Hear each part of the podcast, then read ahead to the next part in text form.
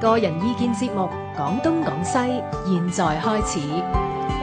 擴闊知識領域，網絡文化通識，free as the wind。廣東廣西。好啦，咁啊，今晚咧就啊，请翻阿卢伟力咧翻嚟讲讲呢個题目咧就系、莎士比亚四大悲剧。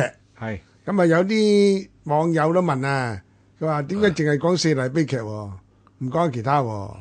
咁我哋话冇所谓嘅，乜嘢都讲下啦，卢咪博士。講下莎士比亞都可以嘅，啊係咁兼邊有一晚唔夠講啊嘛？一晚唔夠講呢嗰嗰兼四大悲劇一晚都唔夠，仲要講晒全部，唔係太多啦。因講為完四大悲劇，下次講四大喜劇咯。誒唔係如果大家有興趣，可以 即係講下好多唔同同莎士比 亞有關嘅嘢唉，都得日文啊都得嘅。但係何解要講莎士比亞咧？有呢個有原因，你啊你你解俾大家聽啦。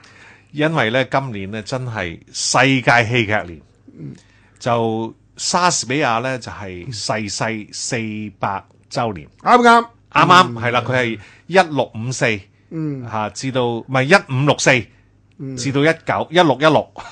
未到一九啊， 1616啊嚇一一六一六一六一六四咁至咪一六而一六家到誒啊二零一六咯，係嘛？咁所以佢同我哋中國真係好有關係，因為佢個 生命數字裏邊有六四。